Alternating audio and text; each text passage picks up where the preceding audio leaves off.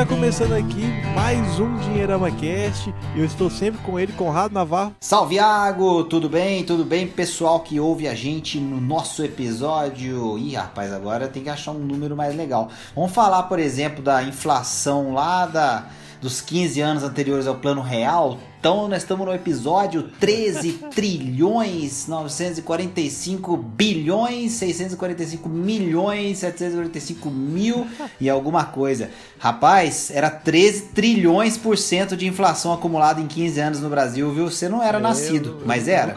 Isso é só uma lenda, né? É, é que nem a bula sem cabeça é. pra mim.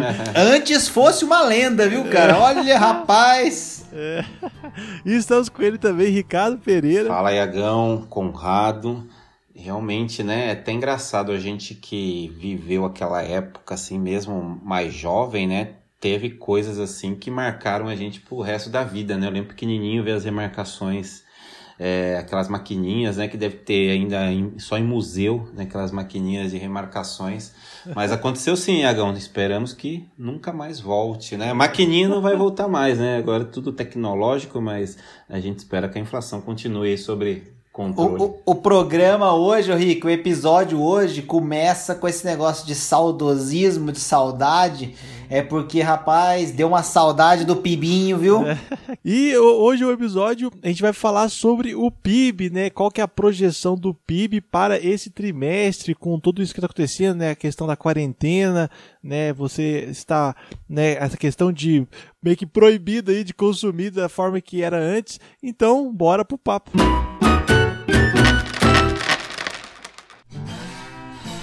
Lembrando que o Dinheirama Cast é um oferecimento da Grão. A Grão é o aplicativo que ajuda você a juntar dinheiro. A nova maneira para você criar hábitos e começar a praticar a educação financeira que realmente funciona. Poupando na Grão, seu dinheiro vai render mais do que a poupança com mais segurança. Então não perca essa chance e conheça o aplicativo. Acesse www.grão.com.br, baixe o aplicativo e bora pro nosso papo.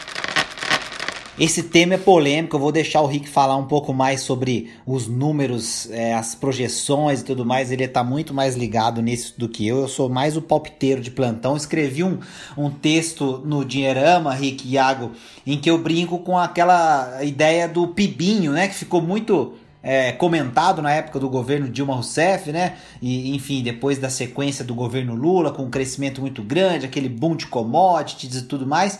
E aí a gente veio para um momento em que a gente passou por é, desafios muito grandes, a gente teve aquele período de recessão e depois uma né, questão de realmente não conseguir decolar de jeito nenhum. E ganhamos esse apelido aí de Pibinho é, e a gente vem aí de dois anos praticamente na casa de 1%, 1 em alguma coisa por cento é, por ano. O primeiro trimestre de 2020 já devolveu tudo, então foi queda de 1,5% em relação ao trimestre anterior, né? Sempre a comparação dos trimestres é feita assim, né? A comparação de um trimestre com o trimestre anterior. Então, o primeiro trimestre de 2020 é, menos 1,5 em relação ao último trimestre de 2019. E foi só uma amostra do que pode acontecer, porque o segundo trimestre é onde realmente o bicho pega, porque abril e maio praticamente com a economia parada em grande parte do Brasil. Tem gente falando numa possível queda do PIB no trimestre de dois dígitos, né? Então passando de 10%, 11, 12, tem cada um fala um número e um acumulado do ano, né, Rick? Que é, no melhor dos casos, aquela projeção do governo que chega a quase menos 5%, mas ela vai embora. Então, eu comecei saudosista, brincando com a inflação no nosso número do episódio, mas sem saudade da inflação. Mas do pibinho, Rick, até que eu fiquei com é. saudade, é. viu? É que, é, é, antes a gente tinha pibinho, agora a gente está quase sem PIB, né? Quer dizer, PIB negativo. Então é, é, é, até engraçado, né? A gente tá comentando sobre isso, pensando que esse número aí já é super é, negativo, né? De retração aí de menos 1,5% nesse trimestre em comparação com o último de 2019. Se a gente pensando que só praticamente duas semanas de março, né, são consideradas aí pensando na pandemia. Então a gente já imagina o impacto, impacto profundo, né? Como aquele filme antigo aí da década de 90 com relação a, a né, a... Rapaz, isso daí é. também você foi longe, hein? Puta, essa é a hora que a gente tá ficando pois é. velho é. mesmo. Isso, isso mostra, Conrado, que também, né, por mais que exista, assim, sem dúvida, o impacto aí do, do coronavírus nesse primeiro tri, é que as coisas já não vinham tão bem, né, no começo do ano, aí, por mais que existia aí umas projeções bastante otimistas, né, principalmente por parte do, do, do, do governo, acho que é, é, esse número aí já mostra que efetivamente muita coisa assim de, de, de, de importante já estava no, no radar. É, as projeções para o final do ano são ainda piores, né? Acho que no pior dos cenários, né? O, o, o, próprio Paulo Guedes já fala aí em algo em torno de 6, 7% negativo do PIB, né? E alguns analistas já vão até além, falam em dois, perto de dois dígitos, 8, 9% de, de PIB negativo. Então eu acho que a gente tem alguns fatores aí que podem transformar isso tudo em algo pior ainda, né? A gente tem eleições nos Estados Unidos, essa efervescência mundial aí com várias pautas é, surgindo aí, trazendo muita instabilidade, muitas dúvidas né, para o mercado. É, ao mesmo tempo, a gente também percebe que já começaram a surgir é, algumas economias que estão mesmo que patinando, né, voltando aos poucos. Aqui no Brasil mesmo, ainda no, no ápice do problema, decidiram pela reabertura do mercado. Mas eu acho que é, tem muita coisa ainda que a gente, talvez, fazer uma análise nesse momento, a gente não esteja é, observando na prática. Então, é, essas próximas semanas aí vão ser decisivas aí. Eu acho que é, a gente ainda vai falar muito sobre esse assunto é, nos próximos episódios aí do Dinheirama Cast. Lembrando, Iago, que a gente está gravando isso no dia 4 de junho, então o pessoal que vai ouvir tem que é, sempre tomar em consideração que as coisas estão mudando todo dia é, e que é, a gente, obviamente, não quer aqui apontar nenhum caminho que a gente sabe que vai acontecer, porque se a gente tivesse a bola de cristal calibrada, que a gente já fez a brincadeira em outros episódios, a gente não contaria, era para é. ninguém, né? Então, estamos gravando no dia 4 de junho tudo pode acontecer. E lembrando que, em se tratando de Brasil, né? Brasil é sempre com emoção.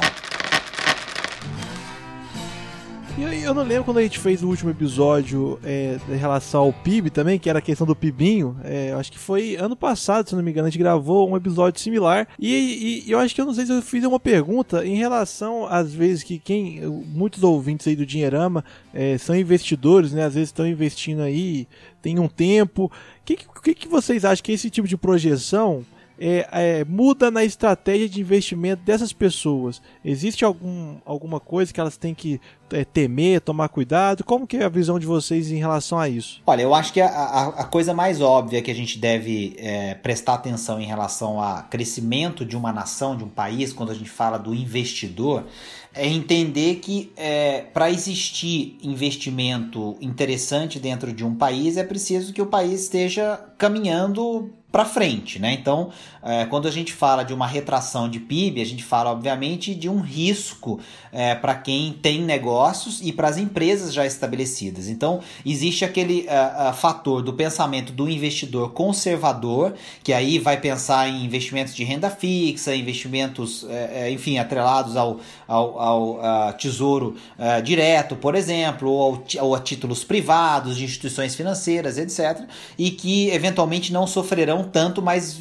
vão encontrar com certeza rentabilidades cada vez menores, até porque uma das coisas que se faz em momentos complicados como esse, e principalmente no Brasil, é usar os juros como um instrumento de política monetária, né? E a Selic nossa já está lá embaixo, 3%, caindo é, é, é, é, cada vez mais, né? 2,75 já já, e, e 2,50 e por aí vai.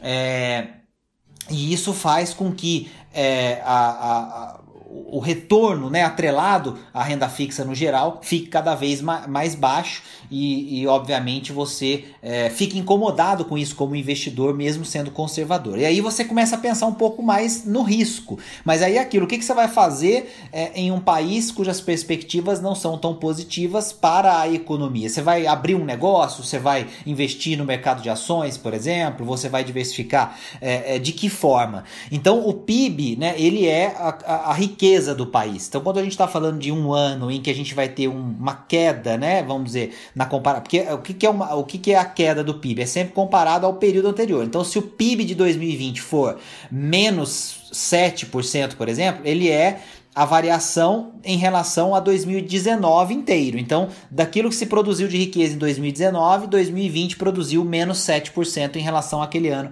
anterior. Então, isso traz para a mesa essa questão de que, ok, então a gente produziu menos riqueza. Agora, como é que a gente faz para recuperar a capacidade de gerar riqueza. Não é necessariamente voltar ao patamar que a gente estava e só quando esse patamar voltar que eu vou me preocupar em continuar investindo. Na verdade, se você sobreviveu à queda do PIB, quer dizer, aquela coisa, se você conseguiu se ajeitar sendo é, é, é, é alguém que tem um, um, trabalho assalariado, seja um empresário, seja, enfim, quem é, quer que você seja, se você conseguiu sobreviver, o pensamento é agora, ok, eu tô aqui nessa situação, como é que eu gero riqueza, o que, que eu preciso fazer?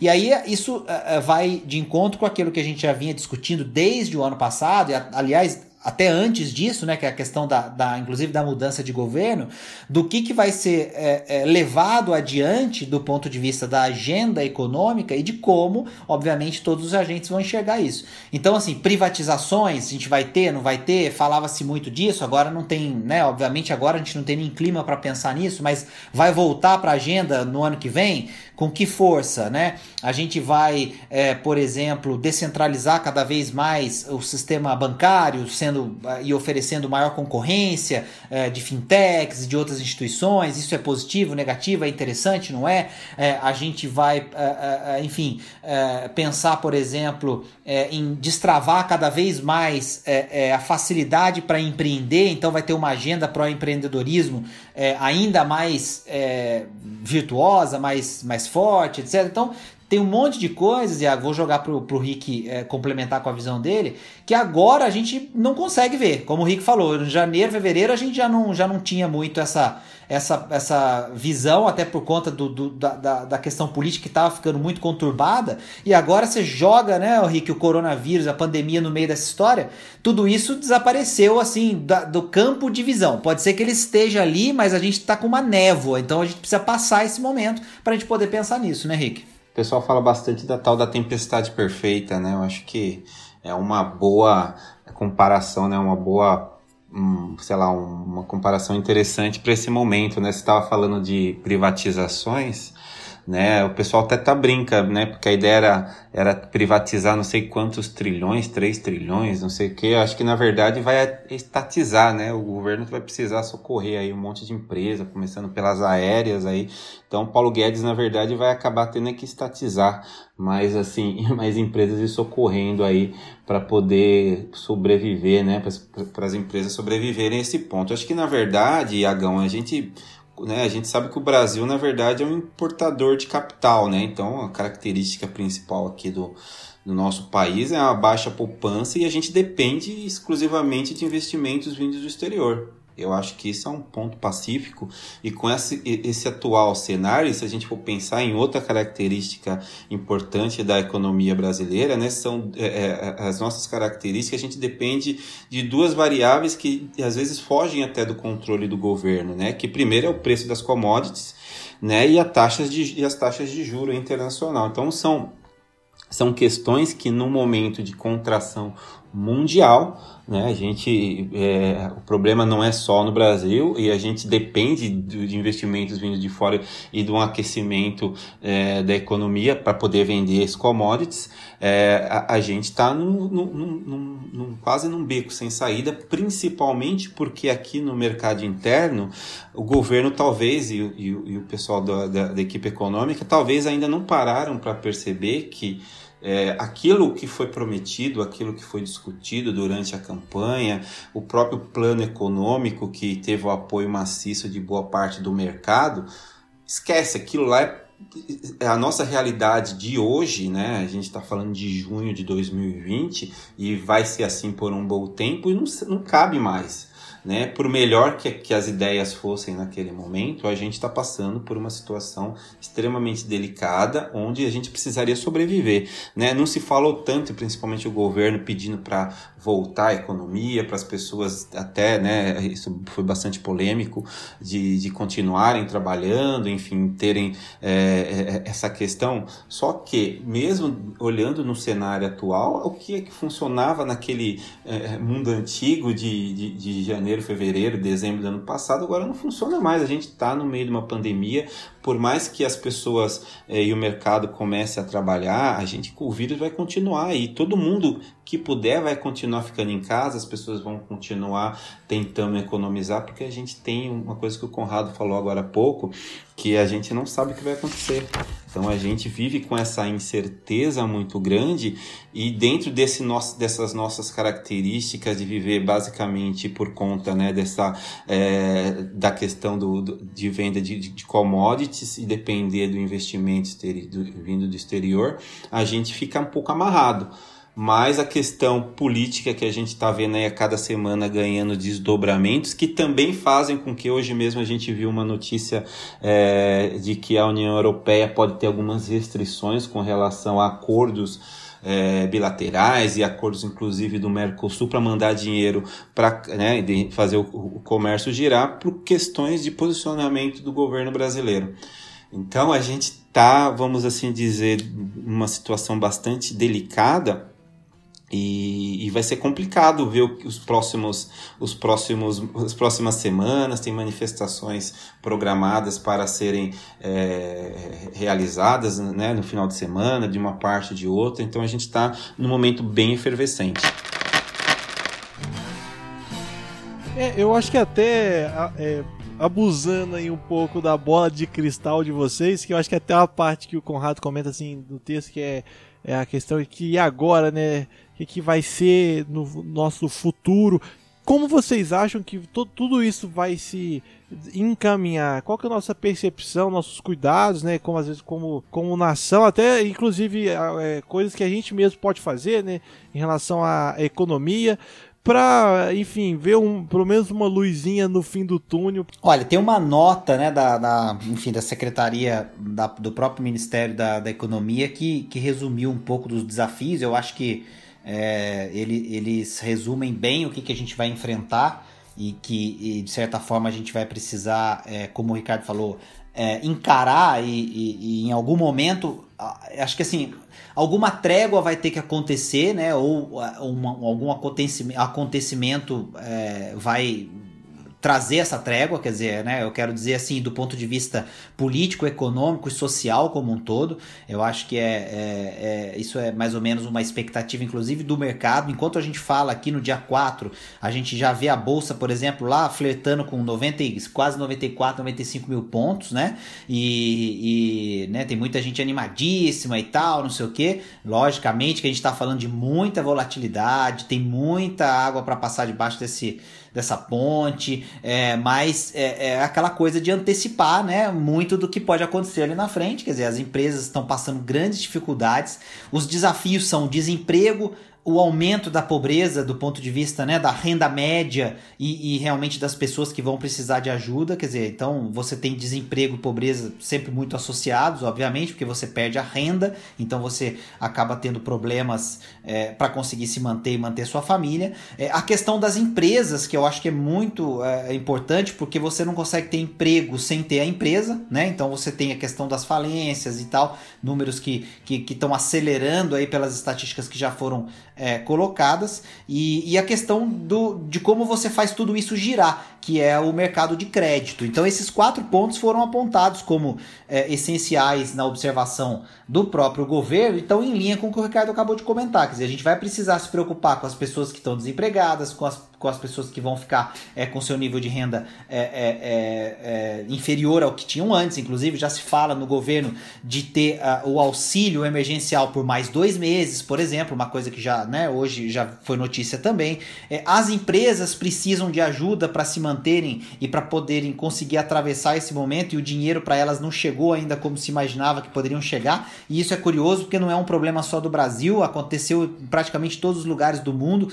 Quer dizer, quem está com dinheiro para emprestar fica ali meio que sem querer emprestar, né? Porque com medo do que vai acontecer, se vão pagar, não vão pagar. Então você tem que ter essa liberação desse crédito também para poder o mercado todo funcionar. Mas no geral, o que eu entendo que é o nosso futuro é, é assim: é, a gente precisa fazer alguma coisa, né? Não sei o que, que é. Isso que o Ricardo falou. Será que é uma, uma troca de governo de novo? É uma saída do, do governo atual é, através de uma medida como um impeachment? É uma trégua mesmo do ponto de vista é, da governabilidade? É assim é, é, os três poderes voltarem a, a, conviver com mais harmonia e o próprio governo conseguir é, de novo tracionar as reformas estruturais mais importantes, porque a gente não está falando só daquelas coisas que são, né, como a gente já falou em outros programas, do ponto de vista só da economia, né, mas tem muita coisa importante que seria interessante ver, independente de, de lados políticos, né, reforma administrativa, o, o, o tamanho do Estado em si, não não dizendo da, da ajuda, né, que o Ricardo pontuou muito bem, que é essencial nesse momento, mas o tamanho do ponto de vista de é, é, quantidade de pessoas, o tamanho dos salários de muita gente dentro é, do Estado como um todo, é, a questão tributária. Então, tem muita coisa que, de certa forma, é, o que a gente imagina, né, assim, olhando do ponto de vista otimista, é que a gente precisa encarar, seja em 4 anos, em 8, em 16 anos, né, Rick? Mas assim, a gente vai ter que fazer. Não sei se é nesse governo, no próximo ou nos próximos. Então, de certa forma, é, olhar o Brasil tem que ser com esse viés, obviamente, um pouco mais otimista, até por conta da história que a gente já teve lá atrás. A gente brincou com aquela inflação lá que não pode nem. É, a gente não pode fazer muita piada com isso, porque senão o dragão acorda, né? Tinha bem essa, essa frase, eu lembro muito dessa frase, mas assim, eu não sei se o Rick concorda comigo. A gente tá num momento que foi é, piorou aquilo que a gente já tinha como um desafio, mas se a gente desistir, tem que pegar a malinha e ir para outro lugar, né, Rick? Não tem jeito, né? É, Conrado, eu acho que o grande, a grande dificuldade nesse momento é, não, não diria nem enxergar uma luz no fim do túnel, né? Porque a gente fica, parece que a gente sai de um túnel para entrar em outro túnel e outro túnel e assim vai sucessivamente, né? A gente lembra no começo, logo depois do impeachment, no começo do governo Temer, é, existiam pautas interessantes de reformas e tudo mais, quando começaram a surgir aquelas denúncias, até o famoso Wesley Day, né, que inclusive foi em maio, né, que a gente acabou de completar aniversário, é, praticamente o governo acabou, né? E aí começou a tratar de sobreviver, negociando cargo. Foi só empurrando com a barriga, né, Rick? Né? Negociando cargo, enfim, o Temer, é, de certa forma, é, perdendo cada vez mais o, o, pouco prestígio que ele já tinha. E a gente percebe que politicamente o que aconteceu é, já em tão pouco tempo de governo remete uma situação muito parecida né, com aquela. Então, eu, meu ponto de vista, acho que as, as pautas econômicas tão importantes aí que, de certa forma, foram é, é balizaram um pouco até o apoio do mercado financeiro é, de uma forma contundente, né, principalmente na figura do Paulo Guedes, eu acredito que vão perder espaço. Né? A gente vai continuar vendo né, acusações surgindo na imprensa, a gente vai continuar vendo denúncias é, acontecendo, né, a gente viu hoje mesmo um, um nome importante, né, que seria é, indicado aí de um, de um dos partidos do, do, do famoso Centrão aí, ser destituído depois de um dia, né, na presidência do Banco do Nordeste, se eu não me engano. Conseguiu então, nem sentar é, na cadeira. Vai ser assim, eu acho não conseguiu nem, né? Num, dia olhar a capivara do homem e falar, meu Deus do céu, não, não, não tem jeito. Né? E quer dizer, são, são negociações que, de certa forma, vão eliminando cada vez mais a credibilidade do governo, que mesmo ainda tendo uma certa, uma certa base de apoio popular, né, tem tudo para no decorrer desse tempo, é, viver apenas disso, né? E, e, as pautas importantes de. Nossa, quanto a gente já comentou aqui mesmo no Dinheirama Cast de reformas importantes que precisavam ser tratadas, né? Não só com uma paixão política ou como um viés, mas olhando do ponto de vista do que era melhor para o Brasil, vai acabar perdendo espaço. Ô Iago, só colocar uns números aí para ilustrar um pouco do que a gente falou.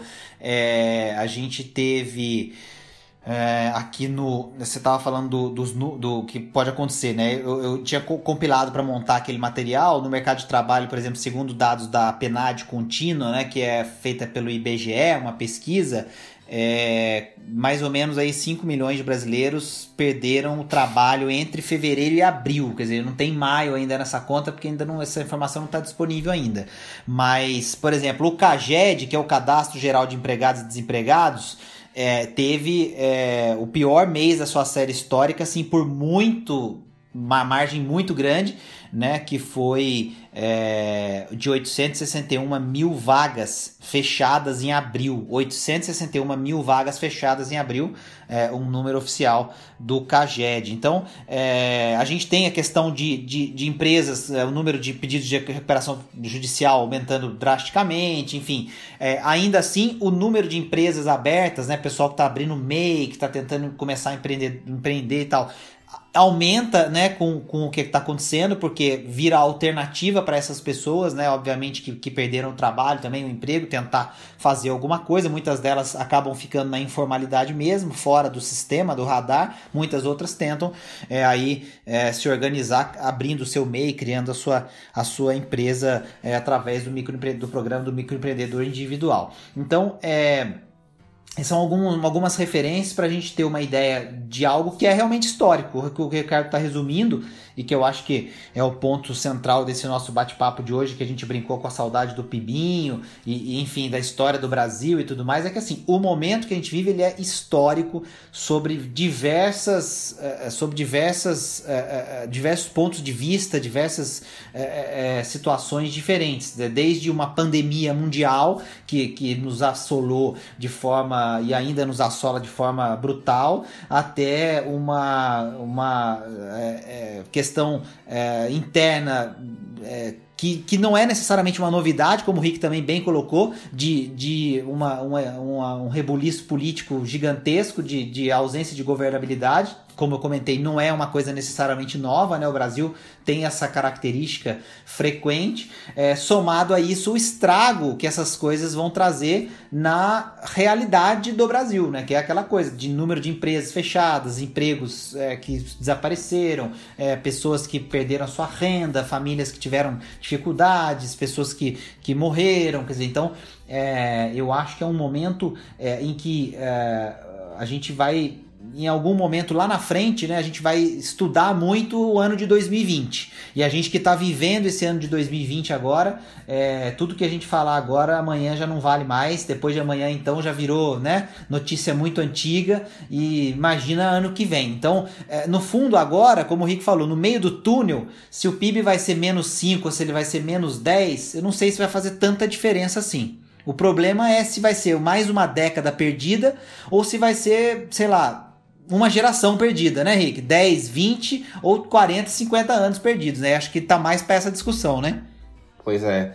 Eu acho que a gente passa muito e é até engraçado, porque toda vez que a gente começa a fazer é, é, essa comparação assim, a gente percebe que esse aspecto econômico, né, de crescimento mundial, crescimento aqui no Brasil, está muito ligado, né, e eu volto a falar de novo dessa questão aí da, do crescimento econômico, do preço das commodities, a questão dos juros internacional. Então, se a gente for lembrar, por exemplo, a, o começo dos anos 2000, né, até 2010 mais ou menos, é, não só no Brasil, mas aqui também na América do Sul de uma forma geral, todos os governos surfaram nessa onda, né? Então se explica de certa forma um pouco até é, da questão é, do apoio popular que alguns governos tiveram, né? Então, quer dizer, praticamente todo mundo daquela época, né, os governos da América do Sul reelegeram, né, os seus sucessores, né, porque a parte econômica estava indo bem, né, também por conta desse, dessas características aí que eu, que eu, que eu mencionei, né, da, da, questão dos commodities e tudo mais. O pessoal falava na época, né, Rick, você não precisava nem fazer tanta coisa direito, né, que você crescia, né? Pois é,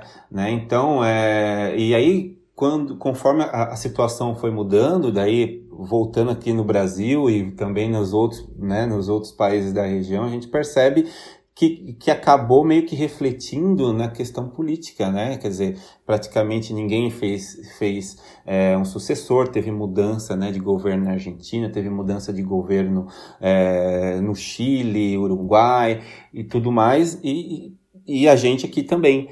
Então, é, é, é, o X da questão é saber o, o peso né, disso tudo que está acontecendo agora, que ainda é, é, muito pior do que uma simples, um simples período de recessão, porque tem essa questão de saúde que é um buraco até mais embaixo, né, Conrado? Porque a gente não consegue, por mais que o governo possa fazer algum tipo de incentivo, a gente não sabe até quando isso vai acontecer e, e, e a gente não sabe aquele, o que é o final do, do poço, né? A gente não sabe se a gente chegou no final do poço, literalmente. Então, é, a, até pensando um pouquinho no mercado de renda variável e tudo mais, eu ainda sou, hum, olhando nesse horizonte a, a, atual, eu sou ainda do, do, da turma da cautela. Então eu não me, arriscaria, não me arriscaria muito, não. É, eu acho que esse ponto é legal, Rick. O, o, o a questão é pensar sempre é, de uma forma mais pragmática né, e, e, contextualizando o Brasil diante da economia como um todo. A gente, a gente, é aquela coisa, né?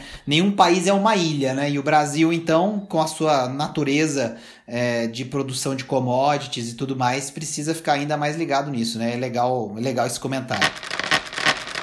Lembrando que o Dinheirama Cast é um oferecimento da Grão. A Grão é o aplicativo que ajuda você a juntar dinheiro a nova maneira para você criar hábitos e começar a praticar a educação financeira que realmente funciona. Poupando na grão, seu dinheiro vai render mais do que a poupança com mais segurança, então não perca essa chance e conheça o aplicativo. Até, até pegando um pouco da, da, frase do Conrado, que ele comentou que cada semana é uma semana, é, aqui no, nesse, nesse ano de 2020, é, o nosso próprio Dinheirama Cast, que ele não está sendo um diário aqui dessa, de todo esse movimento que está acontecendo, né? Então, quem sabe, eu vi, um, eu vi um meme esses dias que o pessoal de 2050, né, quando, quando, quando tiver prova do ano de 2020, todo mundo vai estar desesperado. Aí no caso é só pegar os diaramas cast aí que, e começar a ouvir que vai ter todo um diáriozinho pronto toda semana falando sobre o que, que tá rolando. Fazendo história, Iagão. É, então. Não é só de notícia ruim que tá é, esse programa. Eu queria também compartilhar uma notícia boa. É que nós chegamos nos nossos 150 mil plays aqui do Dinheirama Cast. Ó, oh, que legal. É, é gente pra burro, hein? É. Sensacional, hein? Muito bom. Parabéns para todos nós, mas parabéns por eles nos aguentarem, né, Rick? É, a gente só não sabe se a gente vai comemorar com pão de mel ou pão de queijo, né? É, Patrocínio do Iago. É, isso, aí, então, isso, aí, isso aí virou lenda, viu, Rick? É. Gente, muito obrigado. Continue seguindo aí no Dinheirama, nas, no nosso canal do YouTube, no blog, no nosso Facebook e no Instagram e também ouvindo o podcast em qualquer plataforma de podcast que você preferir. Muito obrigado, Conrado. Muito obrigado, Rick. Opa, Tamo valeu, junto, Iagão. Valeu. Valeu, Rick. É Até nóis. a próxima, pessoal.